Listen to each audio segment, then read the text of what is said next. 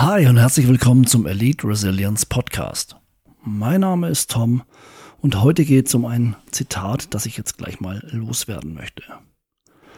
Es ist von größter Bedeutung, dass Sie eine konsistente Übereinstimmung mit Ihren individuellen Werten und Überzeugungen aufrechterhalten, um eine optimale Selbstintegrität und ein erfülltes Leben zu fördern. Was meine ich mit diesem Zitat? Ganz einfach, bleibt dir immer selbst treu. Heute geht es genau um dieses Thema und zwar, warum manche Menschen vielleicht mit Fachbegriffen oder Fremdwörtern um sich werfen, ihre Aussagen damit spicken, um dadurch eloquenter und besser zu wirken und warum das vielleicht nicht die beste Option ist und wie ich das Ganze optimieren kann. Bevor wir aber loslegen, eine kurze Unterbrechung. Bis gleich. Bist du bereit, Stress in Stärke zu verwandeln? Willst du jeden Konflikt als Chance für Wachstum nutzen? Und durch jede Herausforderung selbstsicherer, stärker und widerstandsfähiger werden? Dann ist der Elite Resilience Podcast mit Tom Seufert genau das Richtige für dich. In seiner Show werden dir Tom und seine Gäste stresserprobte, praxisnahe Techniken von Eliteeinheiten, Top-Führungskräften und inspirierenden Persönlichkeiten direkt in deinen Büroalltag bringen. Bist du bereit? Dann viel Spaß! Weil es mir so viel Spaß macht, noch ein zweites Zitat, noch eine zweite Aussage und zwar die voluminöse Expansion der subterranen Agrarprodukte steht in reziprok positiver Relation zur intellektuellen Kapazität des produzierenden Ökonomen. Was meine ich damit? Die dümmsten Bauern haben die dicksten Kartoffeln. Auch da, das ist kein Angriff gegen Bauern, das ist eine Redewendung und auch die kann man entweder pragmatisch formulieren, dass es jeder versteht, oder ich hole halt sehr weit aus, um eloquenter zu wirken und besser zu wirken. Wie ich vorhin schon angekündigt habe, heute soll es mal darum gehen, warum er seine Wortwahl an sein Gegenüber anpassen sollte und warum er mit Fachbegriffen und Fremdwörtern vielleicht nicht so hausieren gehen sollte, auch wenn man es selber weiß. Wie immer geht es ums Thema Kommunikation. Effektive Kommunikation ist für uns die wichtigste Fähigkeit heutzutage. Also egal ob jetzt online oder offline, ist es wichtig, die richtigen Worte zu wählen und die Botschaft zu vermitteln, die ich vermitteln möchte. Natürlich, wie ich das Ganze vermittel, macht einen riesen Unterschied. Es ist wichtig, dass du darauf achtest, was für ein Publikum hast du eigentlich und dass du die Sprache entsprechend anpasst.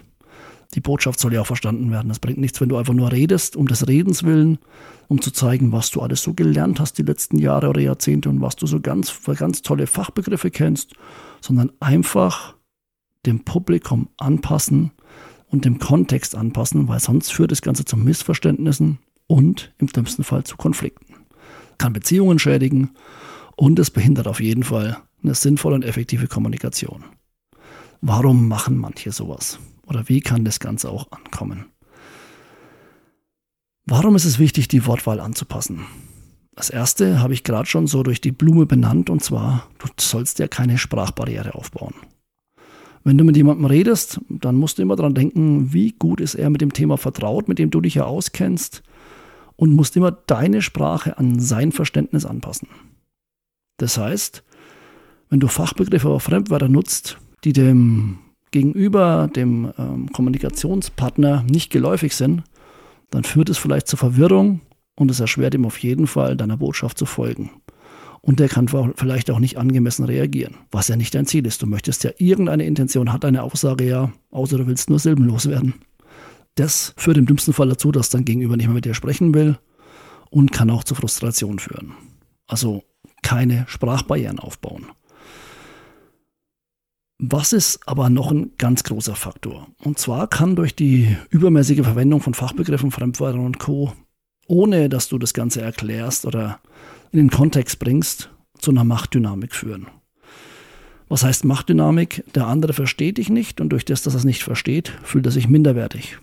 Er fühlt sich vom Gespräch ausgeschlossen, fühlt sich unzulänglich und unsicher und dann zieht er sich vielleicht auch da aus dem Gespräch zurück. Das heißt, er wird immer stiller, wird immer weniger sprechen, er hört dir auch gar nicht mehr zu und steigt dann ganz aus.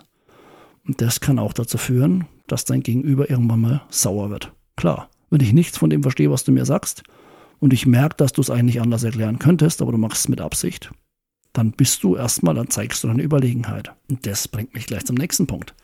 Ganz oft ist, wenn du oder wenn man das so nutzt, ist es ohne Erklärung, also ohne dass das, wie gesagt, dem Gegenüber in der Sprache erklärt wird, die er oder sie versteht, erstmal arrogant und zeigt eine gewisse Überlegenheit. Wenn ich was nicht verstehe, wenn ich mit der Terminologie nicht vertraut bin, dann kann es gegenüber das im dümmsten Fall als Versuch auffassen, dass du mit deinem Wissen prahlst und deine intellektuelle Überlegenheit ausspielen möchtest und das nimmt dein Gegenüber selten positiv wahr, sondern eher negativ. Der fühlt sich dumm, er fühlt sich in die Defensive gedrängt, in die Ecke gedrängt und das führt irgendwann mal im dümmsten Fall auch zum Konflikt. Was natürlich jetzt auch im beruflichen Kontext super wichtig ist, es kann ja auch zu rechtlichen oder finanziellen Konsequenzen führen. Also wenn du einen Vertrag aufsetzt mit deiner Fachsprache, die dein Gegenüber im dümmsten Fall gar nicht versteht, oder wenn da Sachen drinstehen, die dein Gegenüber nicht versteht oder anders in interpretiert, weil er mit dem Ganzen nicht vertraut ist, dann führt es zu Missverständnissen, zu Fehlinterpretationen und das kann kostspielig werden auf Dauer. Das heißt, es ist immer wichtig, klar und prägnant zu kommunizieren und zu berücksichtigen, wie vertraut ist dein Zuhörer mit dem Thema, kommt die Botschaft richtig an, wird die wirklich verstanden oder wird sie nicht verstanden. Was kannst du jetzt machen, dass sowas nicht passiert? Dafür nenne ich dir jetzt mal sieben Punkte, wie du das Ganze besser anpassen kannst und wie du hier die Kommunikation mit deinem Gegenüber fördern kannst und effektiver machen kannst. Option Nummer eins, und das ist die einfachste Option, kenn dein Publikum. Bevor du mit jemandem sprichst, solltest du wissen, welches Niveau, welche Vertrautheit hat er oder sie zu dem Thema und so kannst du sicherstellen, dass du das richtige Maß an technischem Wissen und Fachbegriffen verwendest. Natürlich, wenn ich jetzt auf einem Ärztekongress bin, kann ich davon ausgehen, dass diejenigen, die da sind, die gleiche Sprache sprechen wie ich. Da kann ich Fachbegriffe mit reinwerfen, die vielleicht ein Normalmensch, also ein normaler Mensch, der nicht mit dem medizinischen ähm, Fachjargon betraut ist, vertraut ist, überhaupt nicht versteht. Also da kann ich es anpassen, weil ich weiß, das Publikum sind lauter Ärzte und dann nutze ich einfach das, was für mich, für eine erfolgreiche Situation, für eine erfolgreiche Kommunikation notwendig ist. Wenn du jetzt doch mal komplexe oder abstrakte Konzepte erklären musst, die auch ein paar Fachbegriffe beinhalten oder Fachterminologien, dann kannst du auch einfach Beispiele, Analogien nutzen. Das heißt, du hilfst dem Gegenüber, das Verständnis zu bekommen, das erleichtert das Gegenüber, dass die Botschaft ankommt und dadurch kannst du auch wieder effektiver kommunizieren. Mache ich auch regelmäßig. Ich verknüpfe irgendwelche Aussagen bei meinen Seminaren mit Praxisbeispielen, mit Analogien, mit Metaphern, mit, mit Beispielen, die mein Gegenüber kennt. Und dann tut er oder sie sich leichter zu verstehen, wenn ich es denn nicht eh besser formulieren kann, das zu verstehen, was ich sage. Der nächste Punkt, und der ist super einfach, verwende eine klare und einfache Sprache. Versuch immer, dass du möglichst klar und einfach deine Botschaften rüberbringst. Wie gesagt, immer kontextangepasst. Aber selbst auf einem Ärztekongress oder auf einem Kongress von Menschen, die alle dein Fachwissen haben, solltest du nicht nur mit deinem Fachwissen prahlen, sondern solltest im Endeffekt versuchen, immer so die, ich sag mal, die Mittelschicht abzuholen und dann ab und zu mal Spitzen zu setzen, aber nicht nur in der gehobenen Sprache sprechen. Das ist super wichtig. Vermeide lange Sätze, vermeide Fachbegriffe, die das Verständnis vielleicht erschweren können. Versuch dich auch da, wie gesagt, klar, einfach anzupassen an dein Gegenüber. Option Nummer 4 oder Tipp Nummer 4, verwende kontextbezogene Erklärungen.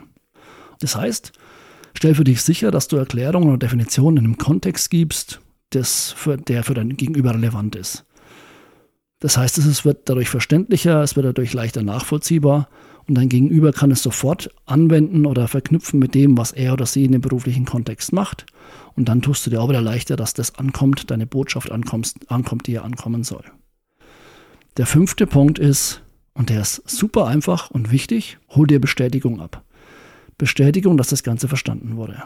Wurde die Botschaft vollständig verstanden? Stell Fragen beispielsweise oder bitte mal um Feedback.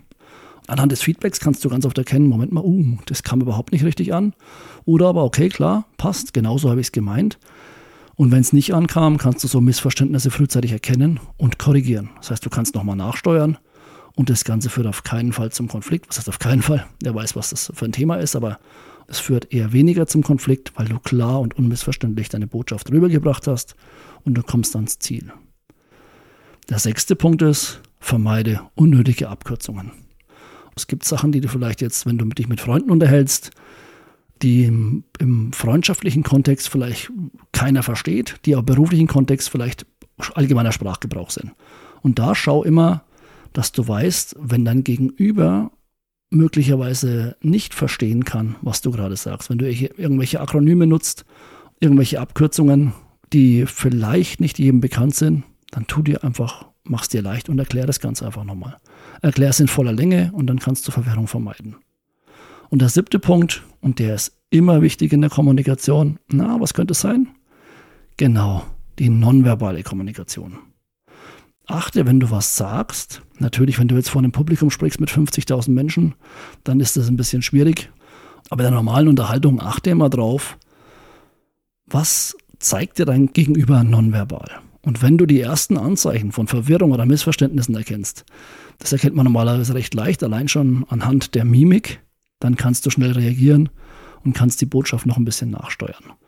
Nutze ich zum Beispiel auch immer, wenn ich mich unterhalte. Wenn ich merke, auch im Coaching oder auch im, im normalen Alltagssprachgebrauch, wenn ich irgendwas sage und merke, oh, da kam gerade eine Reaktion, die zeigt mir, dass irgendwas falsch ankam oder gar nicht ankam, weil ich die Fragezeichen über dem Kopf sehe, dann steuere ich nochmal nach und ergänze das Ganze, sodass mein Gegenüber auch genau weiß, was habe ich gemeint, wie meine ich das Ganze und wie kann ich es besser anwenden. Also nochmal, kurz zusammengefasst die sieben Punkte. Kenn dein Publikum, nutz Beispiele und Analogien, verwende eine klare und einfache Sprache, wenn möglich, immer kontextbezogene Erklärungen nutzen, dann hol dir die Bestätigung ab, dass es verstanden wurde, was du gesagt hattest oder hast, vermeide unnötige Abkürzungen und ganz wichtig, achte auf die nonverbale Kommunikation. Was gibt dein Gegenüber dir für ein Feedback? Wenn du auf die Sachen achtest, tust du dir ein bisschen leichter. Versuch, wie gesagt, bewusst Fachbegriffe einzubauen oder eben nicht einzubauen. Geh nicht inflationär mit Fachbegriffen um. Schau immer, dass du deinen Gegenüber nicht im dümmsten Fall noch beleidigst oder dumm dastehen lässt.